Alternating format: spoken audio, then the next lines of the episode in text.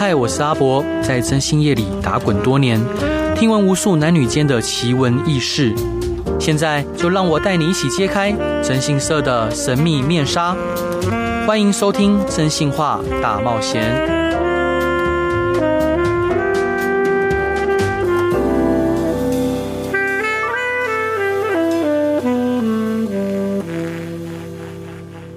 各位亲爱的听众朋友，大家好，欢迎回到飞碟电台，收听由征信社阿宅所主持的《真性化大冒险》。今天邀请到的来宾是好伙伴 CC，嗨，Hello，感觉好像很久你都没有来了。最近工作很忙，很忙，对对，忙忙忙是好事吗？忙是好事吗？忙是没有闲暇余力管其他的事。是我们今天想要聊的主题啊，就是其实我相信大部分在婚姻里面的男人都很害怕一件事，就是被戴绿帽。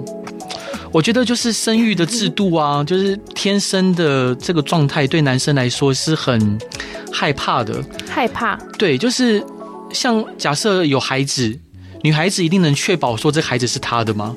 大部分状况下了哈，因为他从他的身体身体里面出来是对，但是男人基本上不太能，就是没有办法，除非去做 DNA 检测，不然没有办法去确立说啊，这孩子一定是我的。为什么？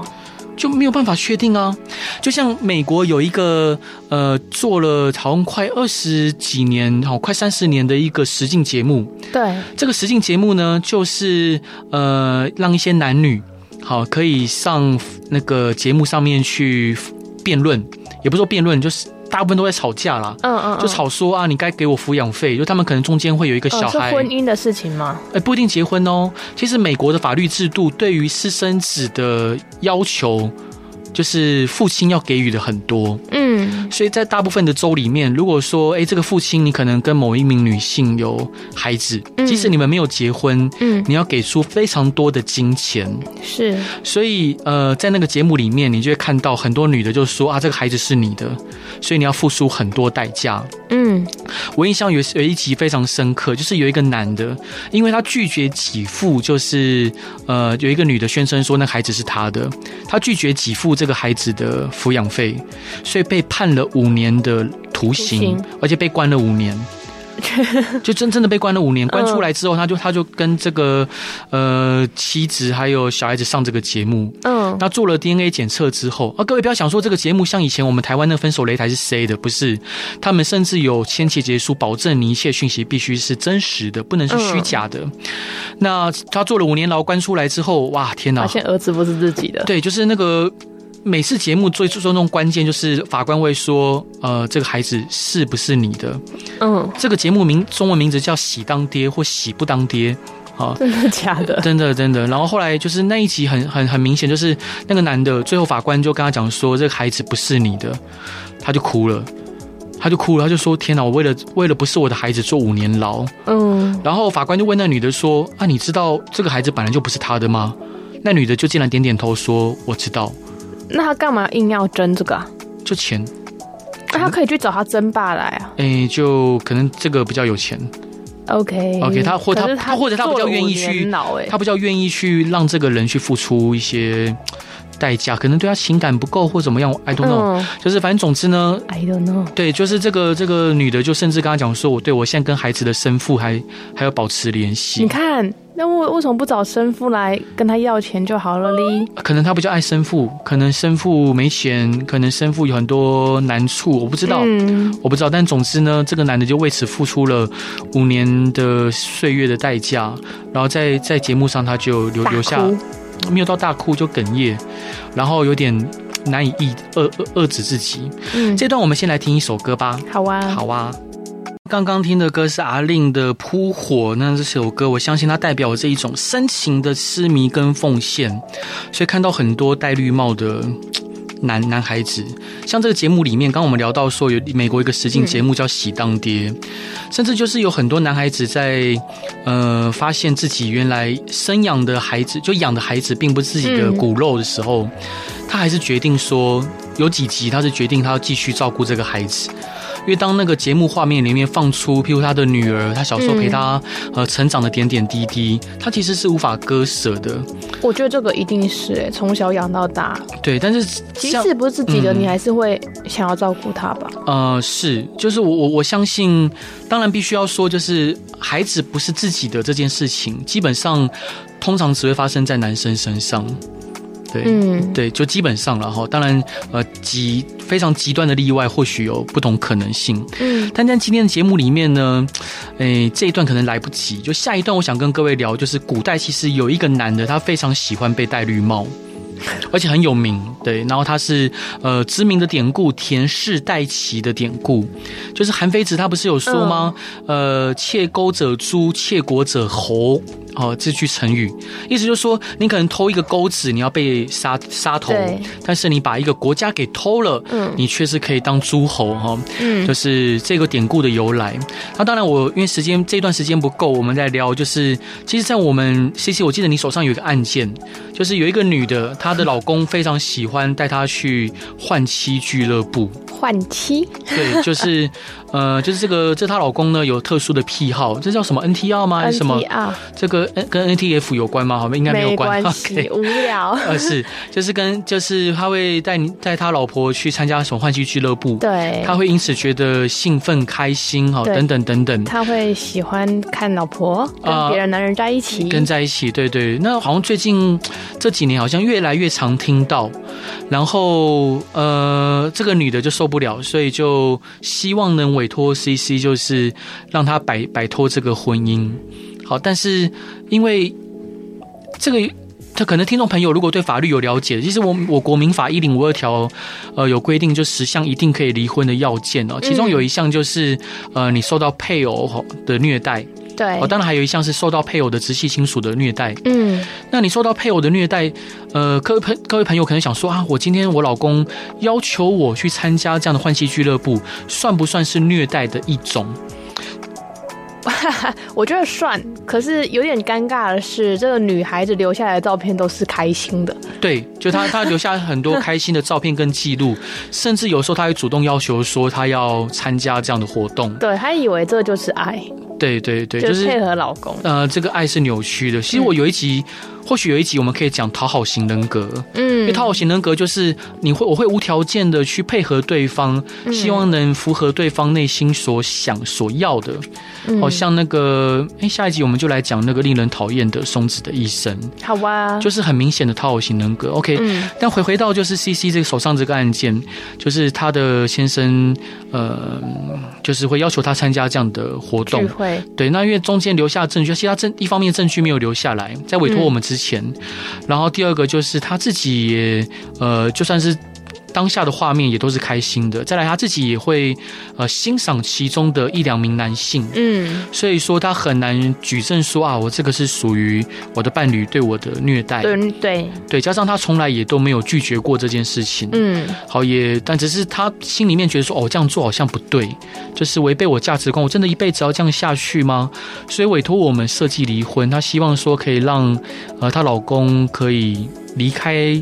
她的生命之中，至少在婚姻这一块，嗯、那当然，她她老公是一个非常，我印象中他是一个非常，就是工程师，工程师，社交生活就对，基就是非常的 呃窄窄，嗯，非常窄设，所以这个案件其实进行的不是很容易，好吧？这一段接下来要分享给大家的歌就是。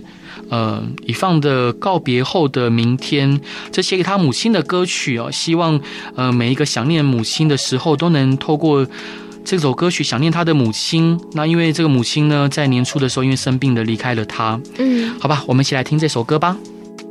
Hello，各位亲爱的听众朋友，大家好，欢迎回到飞碟电台，收听由我真姓是阿宅所主持的《真性话大冒险》。今天邀请到的伙伴是好久没有来节目上的 CC，嗨嗨，Hello，我是 CC。哎，这一集聊的主题是对男生非常沉重，但女生觉得无关紧要的所谓的戴绿帽这件事情。养一座森林。嗯、呃，对对，就是森林，对，嗯，就是很很多男男很多男性朋友都很害怕被戴绿帽这件事情。这这件事女生也会很害怕，凭什么都男生害怕？哎、欸，我我我指的是有小孩子，但是小孩子不是自己的，这个这这个这个这个令人尴尬难堪的事情，很。可是如果你有一天发现孩子不是你自己的，你还是会很想照顾他吧？没有，每个人不一样啊。每个人不同，每个人个性不一样。可是我觉得大部分人都会想要持续照顾，只要你是从小照顾到大。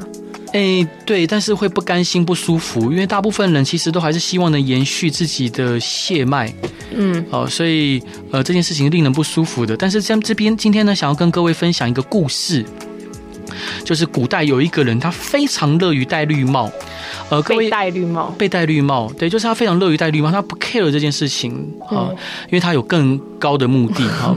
呃，在春秋战国时代，有一个国家叫齐国。嗯、那齐国，呃，如果大家熟知历史的人就知道，齐国其实是当时周武王分封给姜太公的啊，就是那个姜太公钓鱼愿者上钩那位姜太公哦，分封给齐国的。那分封给姜太公了哈。那姜齐国呢，位置就在今天的山东。啊，这个区块啊，山东的一大部分就是呃齐国。那齐国它是一个著名产，因为它靠海，所以它产盐非常的富庶。好，那今天想讲的这个故事呢，就是田氏代齐。呃，齐国后来，其实齐国的。成立的过程中，其实发生过很多次国君被杀掉，或者是有剧烈的动荡。很著名的，譬如说有齐桓公，嗯，好，当当当时他是呃，就是齐国大卫底下的亲信预预感会发生动乱，嗯，所以像鲍叔牙就带着公子纠。好，然后啊，不对，我讲错了。管仲带着公子纠，嗯，鲍叔牙带着公子小白，就是后来的齐桓公，逃离齐国，哦，分别到鲁国跟另外一个国家，然后后来就回国。呃，就是公子小白就顺利回国，就是成了成了齐桓齐桓公。嗯，所以其实齐国它一直都有动荡跟动乱，嗯，一直以来，因为他们呃宗室在那个时代，宗室的力量其实非常的强大。嗯，其实我们放眼中国这五千年来的历史，呃，宗室的力量其实都主宰着。这个整个历史的进程，包括其实各位可以观察到，其实到现在台湾还是很多家族，嗯，好，就是把就是在地方上很有势力，对，好像譬如说板桥林家，对，雾峰林家，哈，像桃园也有很多就是在地的家族，这个不是我们今天要讨论的范围。那在在在齐桓公的时候，那时候附近有一个国家叫陈国。嗯，陈国也发生动荡。那陈国发生动荡的时候呢，有一位公子，好，就是国王的儿子，呃，就是逃到齐国来。好，这个公子叫陈完，那个陈呢是他的氏。好，以前姓氏，嗯、我们现我们现在姓氏都把它摆在一起讲。对，但其实以前姓跟氏是分开的。那陈完呢，他就逃到就是齐国。嗯，那齐齐桓公呢也非常的赏赏识他，礼遇他，就封他一个位置，好，相当于现在就是后来的大夫，好，士大夫那个大夫。嗯，那。呃，就是陈完来到齐国之后呢，他为了就是宣誓说，OK，我现在就是呃，我就来到这边，好，我就跟以前的事情切断了，切割了，我并没有想要回到陈国的心，所以他就改姓田。所以其实到现在还有陈田一家这个说法，嗯，好，就是可能大家比较少知道，但是如果老一辈哈，你姓田的，你应该就有听过陈田一家这个说法。好，接下来我们就再继续待会讲这样这方面的故事。那我们先来听。首凤小岳的风车。耶！刚刚听的歌是凤小岳的《风车》，它的节奏一响起，就非常有伍佰老师的风格。果不其然，他是摇滚天王伍佰老师的作词作曲，哎，是由凤小岳作曲的，是非非常的非常的好听。那我们刚刚聊到的呢，从 NT 要聊到田氏代齐的故事，因为他是古代有名的绿帽子王。怎么说绿帽子王呢？刚刚我们聊到说，就是陈国的公子逃到齐国来，但是齐国呢？呢，呃，就是常常就是被宗室轮流把持。嗯，那所以我们可以想见，这一个陈丸呢，虽然他改名为田丸，但是呃，在这个国家他是非常没有势力的哦。嗯，就是他非常的人丁单薄，然后又寄人篱下，他非常的辛苦。后来这个田氏呢，就一直传传传传到了田恒的手上。嗯，这田恒呢，后来改名为田常。这个常不是他在活着的时候改名的，是在汉朝的时候，为了因为那个汉文帝叫刘恒嘛，嗯，为了避讳这个姓，这个这个名字，对，啊，所以说呃，就从田恒改名为田常。田常对，那田常他。为了要进一步的呃拓展自己的势力，他就做了一件非常特别的事情哦。在那个时候，其实田常他已经当上了宰相，嗯，就是在他们田家好几代的努力之下，他们已经顺利当到宰相，但是他觉得不够。因为我他觉得我势力太单薄了，嗯，对啊，就是你宗室之间互相攻伐，然后互相呃请责，我我不能我不能确保我家族的长治久安，嗯，他做了一件事情，他有上百名小妾，除了他自己老婆以外，到上百名小妾，嗯，那他会让他的宾客。他养了非常多的宾客，嗯，好，就是以前像我们听呃孟尝君啊，好，然后就是战战国有很多养门客的风气，嗯，这些门客呢，简单来说就自己的部曲私兵，嗯，那 OK 这个呃田常，好，就所谓的田恒，他就他就让他的部曲跟私兵，呃，在史书上面是这样记载，他放任这些他的门客。嗯，就是可以大摇大摆的进到他妻妾的屋内，嗯，然后当然呃，就可能做了害羞的事情嘛，就做了很多害羞的事哦，嗯、那。他的妻妾也非常不简单，他为了要确保，他其实那时候就有优生学的概念，嗯、他为了确保他们他妻妾生下来的孩子们是健健康康的，都是健康的，嗯、都是呃非常优秀的，嗯、所以当然他的门客都是呃不管是可能脑袋聪明啊，嗯、或者孔武有力啊，嗯、各有他的本事哦，像呃孟尝君他也有所谓的毛遂自荐的故事嘛，嗯、也有鸡鸣狗盗的故事哦，其实每个门客都有他的能力跟不同的，但是。是田常呢，他选的妻妾，他有特别选过。嗯，史书记载，他的妻妾都是七尺以上。好，换算今天的呃身高哈，就是固定要一百八十公分。其实长蛮高的，而且在古代很难 很难，对啊，很难做到，而且上百名。当然，我们知道山东的姑娘本来就长得比较高，然后壮一点。诶，通常是生生完小孩后才变壮。啊，就是北方的姑娘很多都说生完小孩后才变壮。总之呢，他后来就陆陆续续生了七十多个小孩，小孩七十多个，呃、对，因为各个小妾生，对各个小妾，各个小妾，嗯，因为他很明白知道说，其实我们男孩子，这又是男孩子跟女孩子一个很大的身体上的差距，嗯，就是我们讲亲密关系来说好了，就是呃，以正常人来讲，女孩子一天就算有很多次的亲密关系，其实她是 OK 的，正常来讲。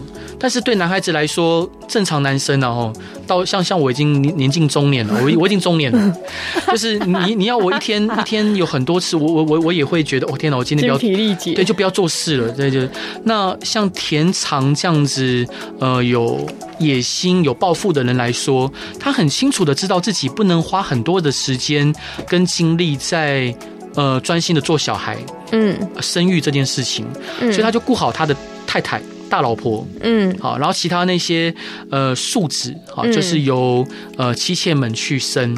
那他为什么要这样做呢？我们下一段再来聊。那这一段呢，我们一起来听周兴哲的挚友。Hello，各位亲爱的听众朋友，大家好，欢迎回到飞碟电台，收听由我真心沙仔所主持的《真心话大冒险》。这一集的主题从 NTR 聊到了美国的实境秀，喜当爹，喜不当爹，聊到现在我们在讲田氏代齐的故事，绿油油的一集，对，绿油油一集就是充满着绿色、健康、原谅的颜色。OK，然后呢，我们现在聊到了田常呢，他为了要让他的家族势力进一步的扩展，所以说他就是古代的著名的绿帽子王，他。让他的很多宾客、门客登堂入室，到跟他的小妾就是做一些害羞的事情，所以他后来呢有七十多个孩子，呃，只是单纯就儿子的部分，嗯，呃，女儿就史书没有记载，哈，就单纯就儿子就有七十多位。那各位一定想说，哎，这田常难道嗯、呃、就不怕被人家笑吗？嗯，然后他不怕被戴绿帽吗？古代有人笑他吗？哎，一定有啊。其实史书很多人都在批判这件事情。为什么要批判这件事情？为什么要批判这事情？你呃，因为不不能让对对男人的尊严来说，你让这些门客去。就在在古代来说，他们认为女性是他们的所有物。可是有人会有一百多个小妾吗？大家看不出来他的目的吗？哎、欸，其实，在一百个多小妾，以他来说，就是呃，不能算少，但是那也不能算不正常。哦哦，呃、所以没有不正常。对，一百多个没有多，对，没有到不正常。当然都都你都选那个虎背熊腰、身高一百八以上的女性，这就是确实是蛮蛮特别的哈。嗯、那后来呢？呃，你说田长他在不在意？他当然在意。但是他有更高的目标，好、嗯，当然这是我们揣摩他的心境。他更高目标是什么？他希望能呃进一步的稳固他家族的势力。那他为什么要让这些宾客帮他就是生生孩子呢？好，就是要让他们在其他的小妾身上抖一下呢？为什么？因为他最主要目的就是因为这些孩子生下来之后还是姓田。嗯，他自己的儿子，不管怎么样，这些孩子一样姓田。嗯，那你说这些门客，他就算养了一千个门客，或像孟尝君有食客三千，嗯，这三千个食客的里面，你看像呃，不管信陵君或什么，当他们出事了，这三千个食客里面，十个里面，每十个有两个、三个真的有为。就是老板出力的，嗯，已经算不错了。对，但是这七十多个公子，哦，就姓田的公子，就他的孩子里面，嗯，这都是他自己的孩子。如果他今天成了王，那这些孩子也就是底下的公子哥。对，那如果今天哇，他可能得罪了某一个世家大族，得满门抄斩，哦，这些公子哥他一个也别想跑。所以他们的家族利益被牢牢的绑在一起，嗯，所以这七十个孩子就变成了死士。那这七十多个孩子呢？他们还是会有他们的孩子。嗯，孩子会越来越多。对，好，当然我们讲到这七十多个孩子，我们可能有些听众朋友会想到说，呃，因为我们现在讲齐国嘛，嗯，可能讲到齐桓公的例子，因为齐桓公虽然说曾经是春秋时代的第一个霸主，但他其实他下场很惨，嗯，他下场他其实被活活饿死的，嗯，好，因为他呃晚年的时候，他五个孩子在争夺就是齐王的位置，嗯，好，那齐桓公活活饿死，可能很多听众朋友想说，天哪，你七十多个孩子，你你怎么，怎么养？对，不是不是养的问题，养不是问题，嗯、就是他们如果争这个位置怎么办？嗯，好，或者是到时候呃，你的大权旁落，明明是该你的呃王的位置，你。旁落到别人的种怎么办？嗯，但其实古代还有一个非常呃重要的制度，叫嫡长子的制度。哦，他只会给直系。对，因为他他的老婆，他把他大老婆顾好。对。他其他小妾生的孩子啊，不管是妾或者是其他的侍女，啊、嗯、生的孩子，那顶多就只能算是庶出。嗯。而只能算是庶出。那这些庶出的孩子，在古代废长立幼。就是不能不能非常利诱的情况下，基本上是不太可能会有呃争夺，嗯，呃，就是你就是正统正朔这件事情，嗯，所以后来呢，田氏就不断的发展发达，嗯、然后后来在齐国的内斗之中，就顺利的取得了最主要的关键位置哦。好，他先跟包氏呃合合力斗倒其他的宗室，然后最后他也把包氏给斗掉，那。田氏呢，就顺利的成为了齐国的呃主要的统治者。那同时呢，他也把齐国就原本是姜姜太公的后代在统治嘛，那他就把姜太公的后代呢，呃，就流放到荒岛上面，然后流放到荒岛上面。嗯，这就是著名的田氏代齐的故事。那当然呢，那时候的名人还有谁？孔子。嗯。孔子听到了田氏，呃，把这个齐国给窃占了之后，孔子其实非常的难过。嗯，他有向呃鲁国，好，那时候我记得应该是鲁庄公，嗯，好，他向鲁国的国君说，能不能就是我们该去讨伐他的不义的行为，好，然后我们去讨伐他。但是那时候鲁国的呃国国王呢就说啊，我们的国力跟齐国没有办法比，所以就拒绝了这件事情。那。同时间的还有韩非子啊，所以韩非子他就发出了“窃钩者诛，窃窃国者侯”的这样的感慨。同时，当田氏去窃占了齐国之后，有一个非常重大的指标，就是那时候周天子，好，就天下当时。暂时还共还是还是认认定的共主，周天子竟然承认了就是田氏的正统的地位，嗯，等于说那时候礼乐已经开始崩坏到不复存了，嗯，就是连最后的那一丝呃皮毛都不不复存，所以春秋时代也正式的呃因为这这这是其中一个事件呢哈，就顺利的不要说顺利哈，就正式的进入到了战国时代。春秋战国啊、嗯，是。那我们回到就是田，就是譬如说田横这个故事，就是我们想说，哎，田田横，你明明也害怕被戴绿帽，你为什么会有这样的行为？嗯，好，其实，在古代。嗯，会把自己的老婆跟妻子或者小妾让给别人的故事，其实还有很多。真假？其实其实很多，但是他为目的，他通常都不是为了说啊，我今天就是喜欢 NT 奥。在古代或许有人喜欢，只是史书没有特别去记载。哦，其实那时候有诶，在在在北朝的时候是有的哈。但是我们今天就先不论，就是最大的原因是因为有更高的，他有更高的理想跟目标。然后，当然他那时候他有没有想着他要把齐国给取代，或许有，或许没有，嗯、但是他目的就是一个很简单，就是啊，我希望让我们的呃家族越来越好，越来越兴盛，越来越好。嗯、当然，我我认为就是你怎么得来就怎么失去。在战国时代的末期，齐国其实后来田的，就是田家。几乎也都被杀光光，嗯，好，几乎被杀光光，呃，不见得就真的如他所说，哎，我今天把这国家给窃占了，我用了不义的手段去获得这个国家，然后后来我就可以长治久安的让我家族在这个土地上兴旺。有时候想的不见得如我们预期的那么一回事。嗯。再回到征信社的案件里面呢，就是呃，我们刚刚在第一段里面有提到有一个美国实境节目叫《喜当爹》嘛，对。啊，那我印象很深刻一个案件，啊，这个案件我们是拒绝的，在之前节目上可能也跟各位分享过，有一个女的打电话来我们公司问我们说，能不能帮她替换掉 DNA 的检测报告？坏。呃，因为她的婆婆哈，就是看她的孙子越来越来越长得跟自己的孩子长得不像哈，就是哎，我姑且想象一下了哈，就是可能哎一个单眼皮一个双眼皮嘛，然后一个可能有酒窝一个没酒窝，嗯，她看起来越来越不像。这个婆婆呢就非常的担忧，非常的不安。那最后呢，这个婆婆就送把这个孩子孙子的 DNA 跟自己孩子的 DNA 去做比对去做检测，那连续。做了两次哦，就是不符合啊，百、嗯、就是可能是父子几率就百分之零点零零六哦，嗯，就大概都会是这样的数字。那 结果这个这个媳妇哈，就是我们这个客户，当然我没有接这个案件的哈。他为了可能 balance 这个结果，嗯，他就他可能。挣扎，他可能主张说啊，这个这个检测报告是有可能会有采样的误差，或者是中间可能样样本受到污染等等，所以他希望我们去替换其中一家的检测报告，来去平衡一下这个报道。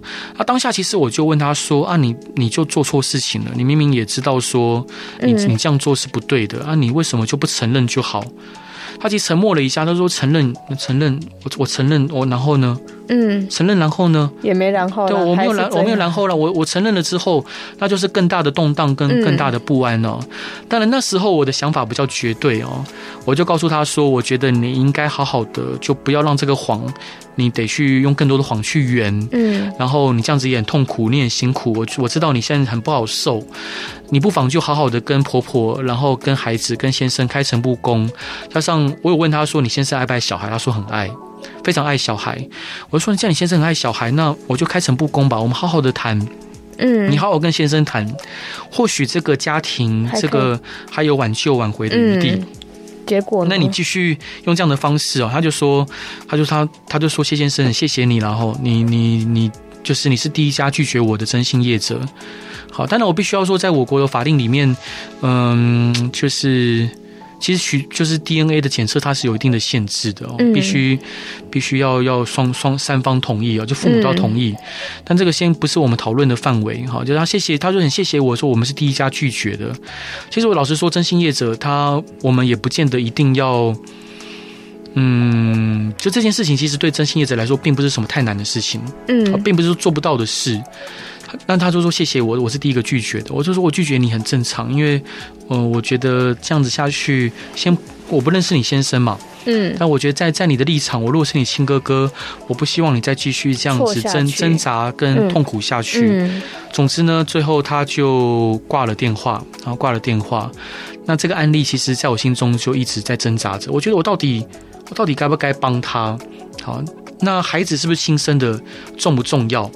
不重要啊，真的不重要吗？我觉得没有很重要啊，你从小养就就好。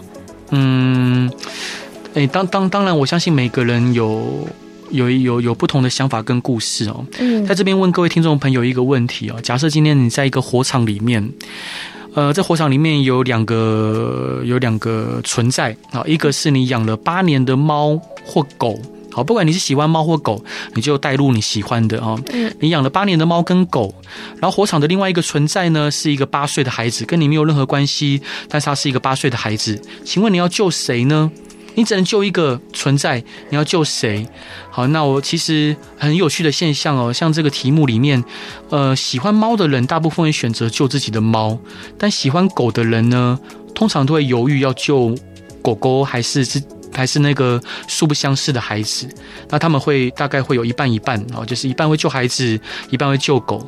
但是基本上你要救猫或救孩子，就救自己的宠物跟救孩子之间，它其实本身就是一个自利跟利他的行为。嗯，好，那我们就。